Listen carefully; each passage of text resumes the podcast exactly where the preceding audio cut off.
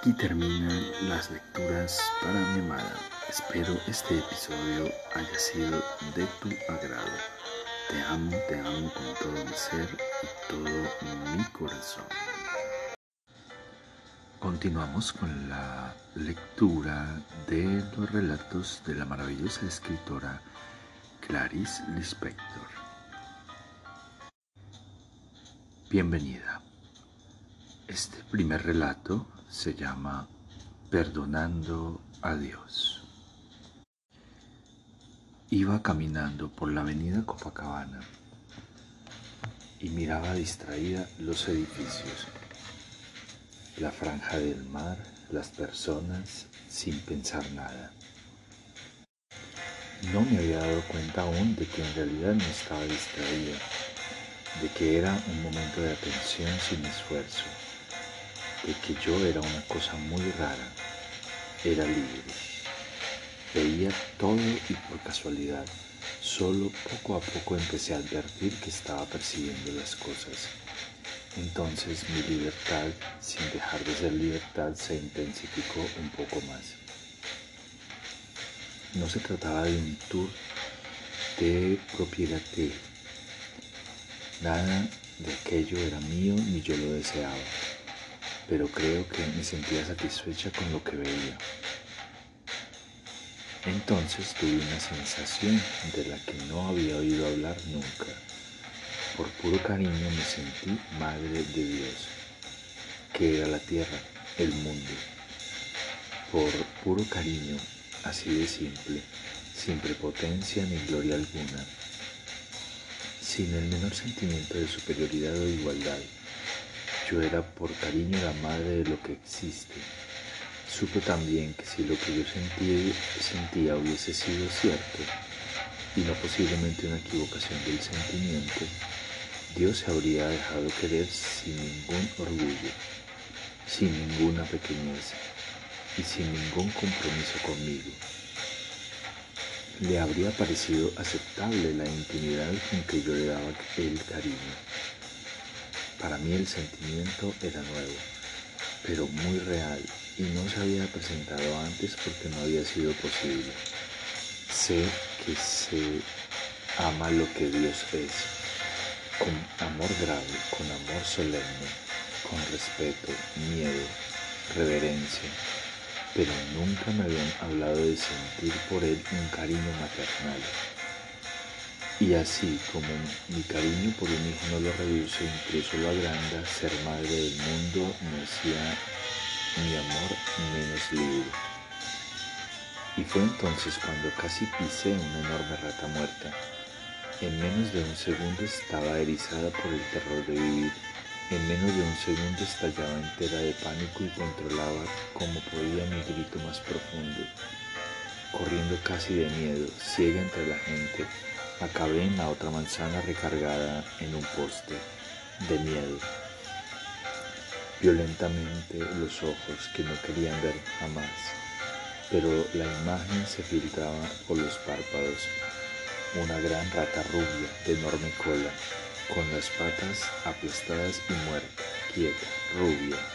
Tengo un miedo desmesurado a las ratas. Toda estremecida logré seguir viviendo Seguí caminando, perpleja, con la boca infantilizada por la sorpresa. Intenté cortar la conexión entre los dos hechos, lo que había sentido minutos antes y la rata, pero era inútil. Los vinculaba por lo menos la continuidad y lógicamente ambos hechos tenían un nexo. Me horrorizaba que una rata hubiese sido mi contrapunto y de pronto me invadió la rebeldía. Entonces yo no podía entregarme desprevenida al amor. ¿Qué quería Dios hacerme recordar? No soy de esas personas que necesitan que le recuerden que dentro de todo hay sangre. No solo no olvido la sangre dentro, sino que la admito y la quiero. Soy demasiado alegre, soy demasiado la sangre como para olvidar la sangre y para mí la palabra espiritual no tiene sentido ni tampoco la palabra terrena tiene sentido. No hacía falta arrojarme una rata a la cara desnuda. no en ese instante. Bien se podría haber tenido en cuenta el pavor que me alucina y persigue desde pequeño. Las ratas ya se habían reído de mí. En el pasado del mundo de las ratas ya me habían devorado con y con rabia. Pero entonces era así, yo andando por el mundo sin pedir nada, sin necesitar nada, amando con puro amor inocente, y Dios que me muestra su rata. La grosería de Dios me hería y me insultaba. Dios era un bruto. Mientras caminaba con el corazón cerrado sentía una decepción tan inconsolable como solo había sentido cuando niño. Seguí caminando, trataba de olvidar, pero solo se me ocurría vengarme. Pero ¿qué venganza podría tomarme yo contra un Dios todopoderoso? Con un Dios que hasta con una rata aplastada podía aplastarme. La mía era una vulnerabilidad de criatura sola. En mi deseo de venganza no podía siquiera enfrentarme con él, porque no tenía ni idea ni dónde estaba. ¿Cuál sería la cosa en donde él estaría más que yo mirándola con rabia fuese capaz de ver? En la rata, en aquella ventana, en las piedras del suelo, era en mí en donde él ya no estaba, era en mí en donde ya no lo veía. Entonces se me ocurrió la venganza de los débiles. Así, pues entonces en vez de guardarme el secreto lo contaré. Sé que entrar en la intimidad de alguien y después contar los secretos es innoble, pero yo voy a contar. No cuentes, aunque solo sea por cariño, no cuentes, guárdate para ti sola las miserias de Dios. Sí voy a contar, voy a difundir lo que me pasó. Esta vez no se va a quedar así. Voy a contar lo que Él hizo. Voy a arruinarle la reputación. Pero a lo mejor fue porque el mundo mismo es rata y para la rata había pensado yo que también estaba preparada porque me imaginaba más fuerte, porque hacía del amor un cálculo matemático equivocado. Pensaba que sumando las comprensiones amaba. No sabía que sumando las incomprensiones es como se ama verdaderamente, porque solo por haber sentido cariño pensé que amar era fácil. Y porque rechacé el amor solemne sin comprender que la solemnidad ritualiza la incomprensión y la transforma en ofrenda. Y también porque siempre he sido muy de pleito. Mi modo es pelearme. Y porque siempre intento llegar a mi modo. Y porque todavía no sé ceder. Y porque en el fondo quiero amar lo que yo amaría, no lo que es y porque todavía no soy yo mismo y por lo tanto el castigo es amar un mundo que no es el mismo.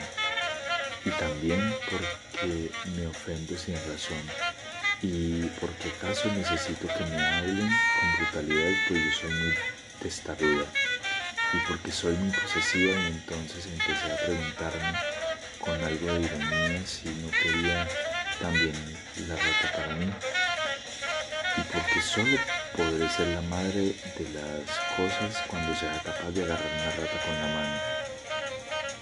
Sé que nunca podré agarrar una rata sin morir ante mi peor muerte. Usé yo entonces el Magnificat que se entona a ciegas sobre aquello que no se conoce ni se ve. Y usé yo el formalismo que me aparta porque el formalismo no ha herido mi simplicidad sino mi orgullo, pues por el orgullo de haber nacido me siento tan íntima del mundo, pero de este mundo que ya extraje de mí con un grito mudo, porque la rata existe tanto como yo, y quizá ni yo ni la rata seamos para ser vistas por nosotros mismos. La distancia nos iguala. Quizá antes que nada yo tenga que aceptar esta naturaleza mía de querer la muerte de una rata. Tal vez me crea demasiado delicada solo porque no cometí mis crímenes, solo porque contuve mis crímenes. Creo que mi amor es inocente. Quizá no pueda mirar la rata, mientras no pueda mirar sin vividez esta alma mía apenas contenida. Tal vez tenga que llamar mundo a esta forma mía de ser un poco de todo. ¿Cómo puedo amar la grandeza del mundo si no puedo amar el tamaño de mi, de mi naturaleza? Mientras imagino que Dios es bueno por el solo hecho de que si yo soy malo, no estaré amando nada. Tan solo será una forma de acusarme. Yo, que sin siquiera haberme recorrido toda, ya elegí amar a mi contrario. Y a mi contrario quiero llamarle Dios. Yo, que jamás me acostumbraré a mí misma, pretendía que el mundo no se escandalizase porque yo que de mí solo logré no someterme a mí misma, pues yo soy mucho más inexorable que yo. Pretendía recompensarme de mí misma con una tierra menos violenta que yo, porque intentas amar a un Dios únicamente porque no quiero a mí. Seré un dado marcado y el juego de mi vida mayor no podrá realizarse. Mientras yo invente a Dios, Él no existirá. Nuestro siguiente relato se llama Cien años de perdón. Quien nunca haya robado no me va a entender. Y si alguien no ha robado nunca rosas, ese jamás va a poder entenderme. Yo, de pequeña, robaba cosas. En Recife había innumerables eh, calles, las calles de los ricos, flanqueadas de palacetes que se alzaban en medio de grandes jardines. Una amiguita y yo jugábamos mucho a decidir quién pertenecían, a quién pertenecían los placeres. Aquel blanco es mío. No, ya te dije que los blancos son míos, pero ese no es totalmente blanco, tiene ventanas verdes. A veces pasábamos largo rato, la cara apretada contra las rejas, mirando. Empezó así. En uno de los juegos de aquella casa es mía, nos paramos delante de una para de una que parecía un pequeño castillo. Al fondo se veía el inmenso huerto de árboles y al frente los macizos bien ajardinados. Estaba, estaban plantadas las flores. Bien, pero aislada en su macizo había una rosa apenas entreabierta de color rosa vivo. Me quedé embobada contemplando con admiración aquella rosa, altanera que mi mujer, que mi mujer hecha era todavía. Y entonces sucedió de lo más hondo del corazón yo quise esa rosa para mí. Hubiese estado por ahí. Le habría pedido la rosa incluso sabiendo que iba a expulsarnos como se expulsa a los niños traviesos. No había jardinero a la vista y las ventanas a causa del sol estaban con los postigos cerrados. Entre mi silencio y el silencio de la rosa que se hallaba mi deseo de poseerla como solamente mía. Quería poder agarrarla, quería olerla hasta sentir la vista oscura de tanto, tanto aburrimiento de, de perfume. El plan se formó en mí en un instante. Como buena realizadora que era, razoné físicamente con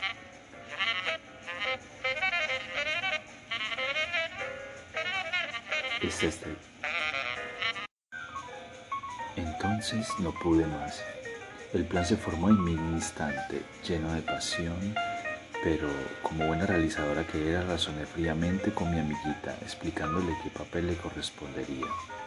Vigilar las ventanas de la casa o la aproximación siempre posible del jardinero. Vigilar a los escasos transeúntes de la calle Mientras tanto, entreabrí lentamente el, portón de rejas un poco oxidadas, calculando de antemano el leve chirrinido, rechinido.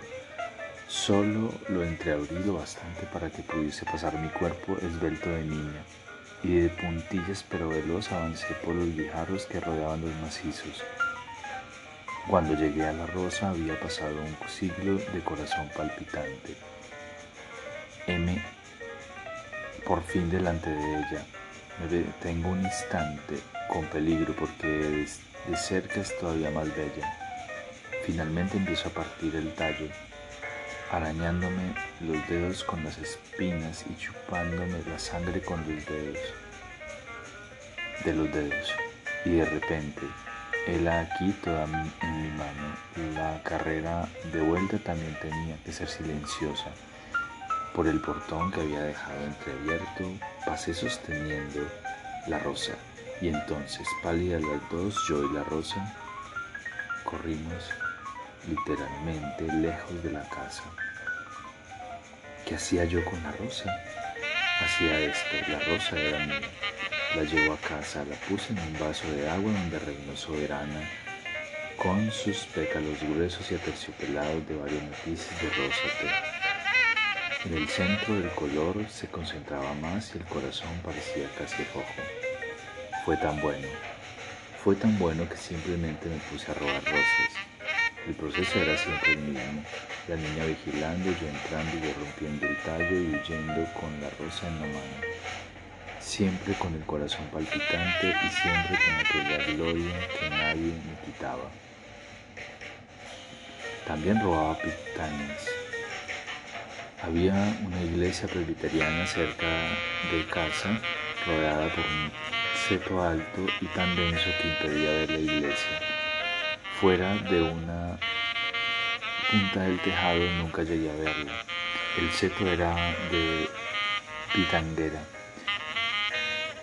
pero las pitangas son frutas que se esconden. Yo no veía ninguna. Entonces, mirando antes, a los lados para asegurarme de que no venía nadie, metía la mano por entre las rejas, la hundía en el, en el seto y empezaba a tentar hasta que mis dedos sentían la humedad de la frutita. Muchas veces ah, con la prisa aplastaba una pitanga demasiado dura con los dedos que se quedaban como ensangrentados arrancaba varias y me las iba comiendo allí mismo y alguna vez muy verdes las tiraba. Nunca lo supo nadie, no me arrepiento. Ladrón de cosas y de pitangas tiene cien años de perdón. Las pitangas, por ejemplo, piden a ellas mismas que las arranquen en vez de, en vez de madurar y morir vírgenes en la rama. Y aquí comienzan las lecturas para mi amada. Bienvenida a este espacio donde haremos una lectura de la escritora brasileña Clarice Lispector. Bienvenida.